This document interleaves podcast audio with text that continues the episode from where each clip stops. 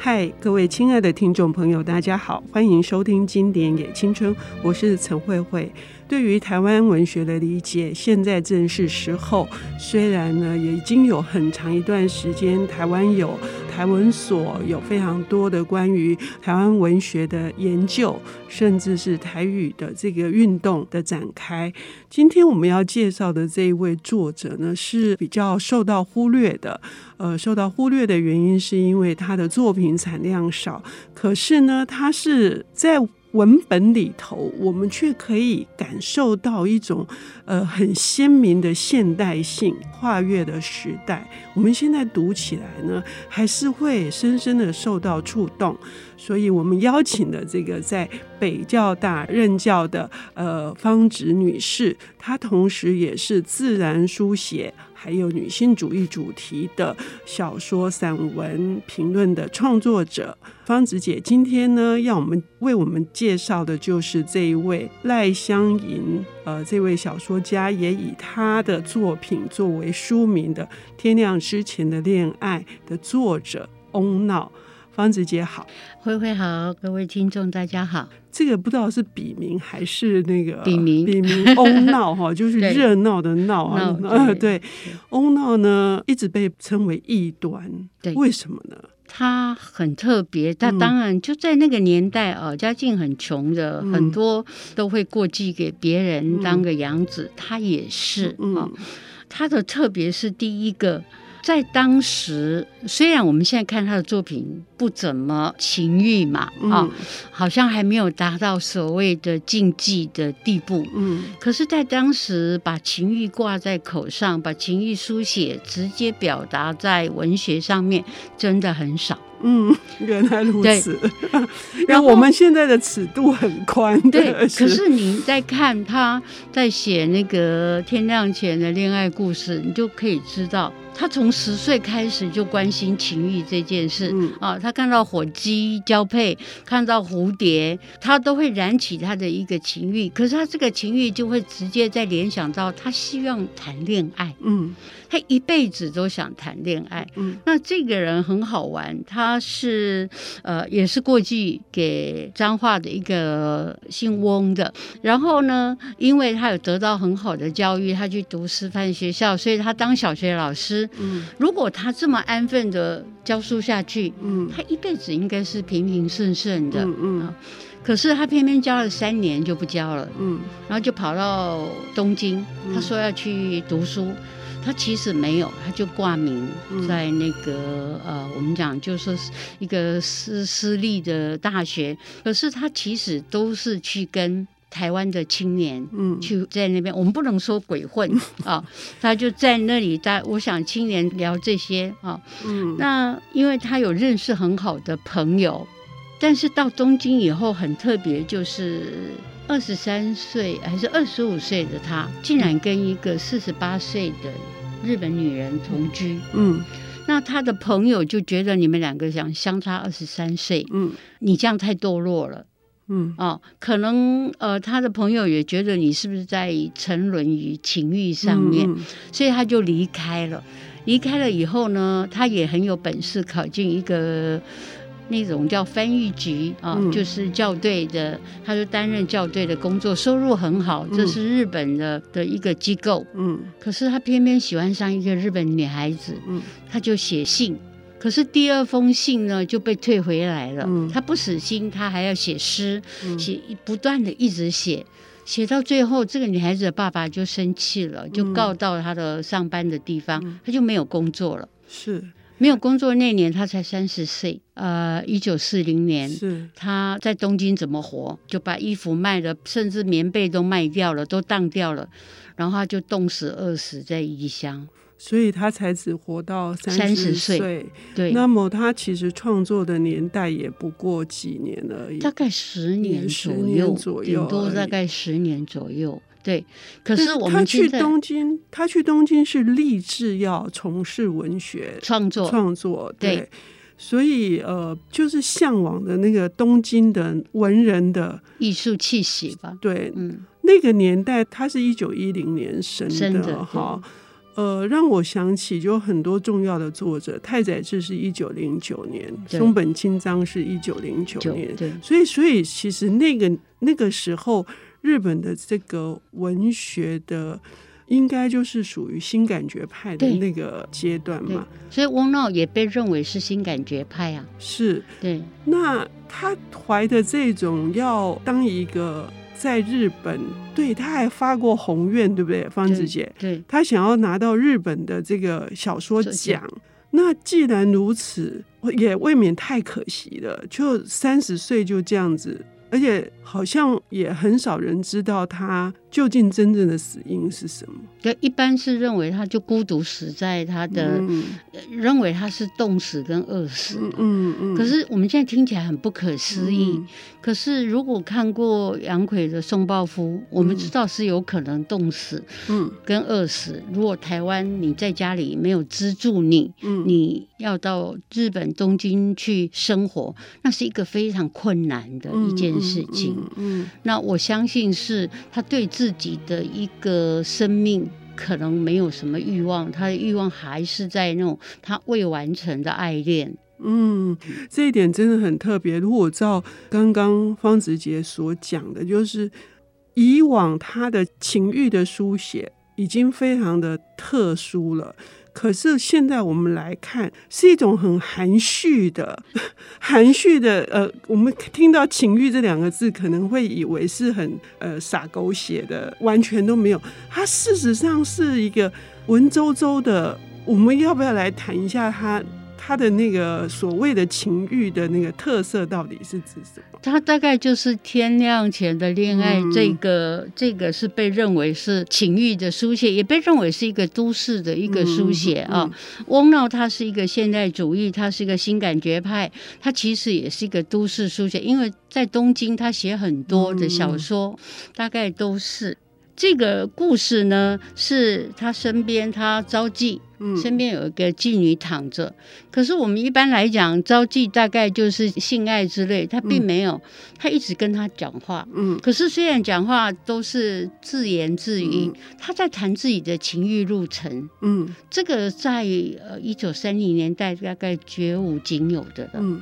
他说他十岁的时候看到火鸡，嗯，他就情欲就来了，嗯他知道那是什么回事。嗯然后小学五年级他看到蝴蝶，在音乐教室看到两只蝴蝶交媾，所以他一路他说更不用说他看到鸡呀、猪啊之类的。嗯然后他就一直讲说，他认识一个女孩子，十七岁的时候，那后来暑假过后，这女孩子他再也见不到了。嗯他非常喜欢这个女孩子，所以呢，呃，他就决定要去找这个女孩子。那女孩子的母亲说，她到乡下去了，他还很大胆说我要跟这女孩子结婚。嗯啊，这个妈妈说不可能，她已经订婚了，而且她爸爸刚过世，她到乡下了。嗯，他就离开了啊、那这一段当然他还讲了一个是他读小学，大概十三四岁，那每次有拜拜，嗯家里乡下的家里客人会很多，然后他就回乡下的家里，然后因为房间不够，他就被安排跟一个小女孩嗯那小女孩可能也年纪跟她差不多，就睡在一起。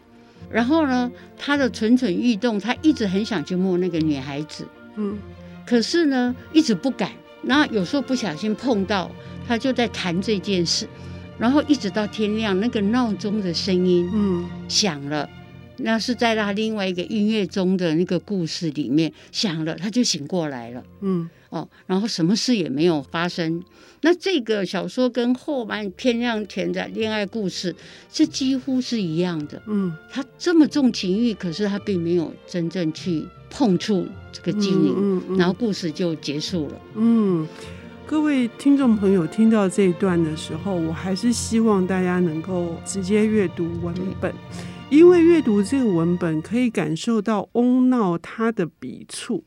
可以知道他的那个真诚，嗯他在书写这一段的时候，我认为、呃完全没有一般我们可能会觉得的猥亵感，完全没有。可是至于呢，翁闹还有什么其他作品，他是如此的寡作，却让我们念念不忘。我们要休息一下，等一下回来。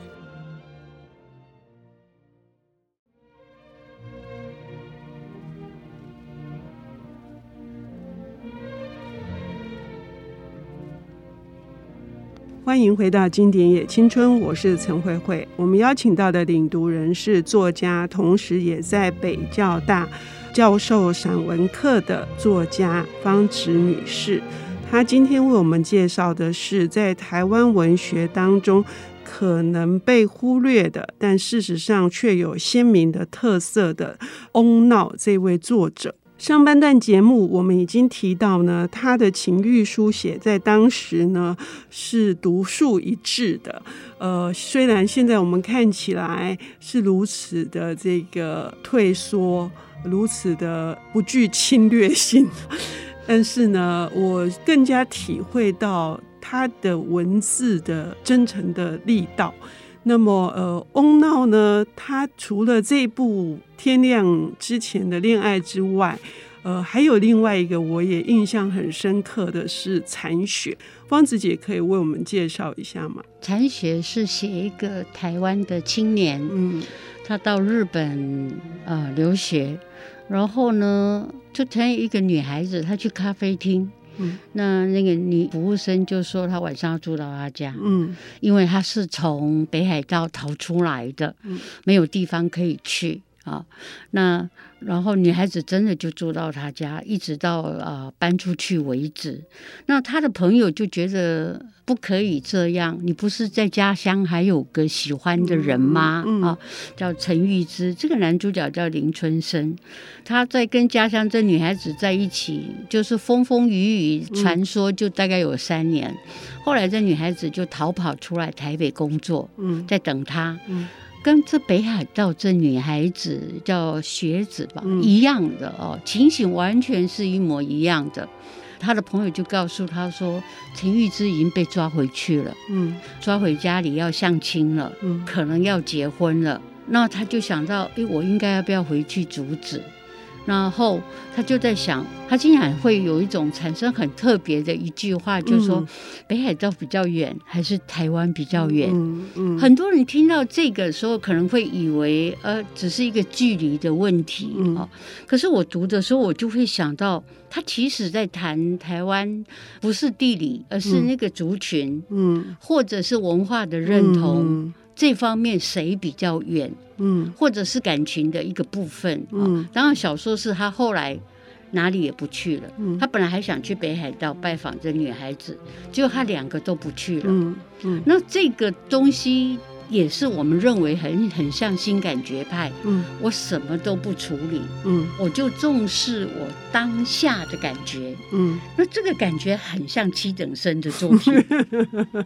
我听到这里的时候，我是真的觉得是好像好像是那个氛围全部都回来了对，就就会想起了这个我爱黑眼珠，对，或者是谭郎的书信等等对。这一点，我认为方子姐好像打开了我另外一个去理解翁闹的。我们可以其实不一定是全部雷同，可是可以对照，这也对是阅读的乐趣。对对是是。说到新感觉派呢，呃，是一种都会感，然后强调要用一崭新的语言去表达那种感受，不是一种具体的现实主义的东西。所以其实我们在读翁闹的时候，我们读到这一句到底是北海道还是台湾比较远的时候，也会想起他自己的处境。对，他一直想说，是不是挤入日本的文坛？文坛还是那回台湾，对，还是回台湾嗯对。哦，我看到这句话的时候，我是真的觉得，呃，就写作技巧跟表达能力来说，翁闹真的跟呃一般写乡土的对，尤其一九三零年代作家不一样，是很大非不同常非常的不同，但是他真的作品真的很很少，很少，是。对，那所以我们还有什么可以再留意他？他也写诗，也写，但是一样是新感觉派的嗯诗。我想新感觉派从杨志昌他们，我们大概都可以知道哦，嗯就是写眼前所看到的，反射到内心我的感受，嗯所以跟后来超现实主义都是有一点雷同、嗯哦，有一点类似。那翁闹，但是翁闹的诗好像就没有他小说那么被。嗯重视。嗯哦，主要大概是他的小说太特殊了，而且，呃，有人说他写写一些乡下的小说是自然主义，可是他其实很多还是一个新感觉派。嗯他有一个写罗汉咖，其实写一个是小孩子，是小孩子名字就叫罗汉咖。嗯对，然后就是一辈子，他用了非常多的台湾的俚俚语，妈妈骂他的之类的。嗯那这小孩子一直很希望离开他的家乡嗯去看嗯外面的世界。嗯嗯那终于有一次的机会，他可以到园林了。嗯对他们讲，乡下到园林那是一个大都市。是那终于，所以他的小说经常。不管是呃龚钦啊、龚龚贝啊钦龚啊贝，还是那个科连阿瑞伯阿瑞伯，嗯它里面的最后的结局都是有一种无可奈何啊，就到这里好了，就嗯结束了。嗯他不给读者有任何一个结束的东西，嗯而是一个小说就到走到这里了。要不要往往后走，那是读者的意识，不是他的了。嗯所以他的小说跟《天亮前的故事》跟《残雪》都一样，他都没有给你一个很正确的那小说应该结束在哪里。嗯那我我很喜欢他这种感觉，就是留给读者一种读者理论，读者自己去想象。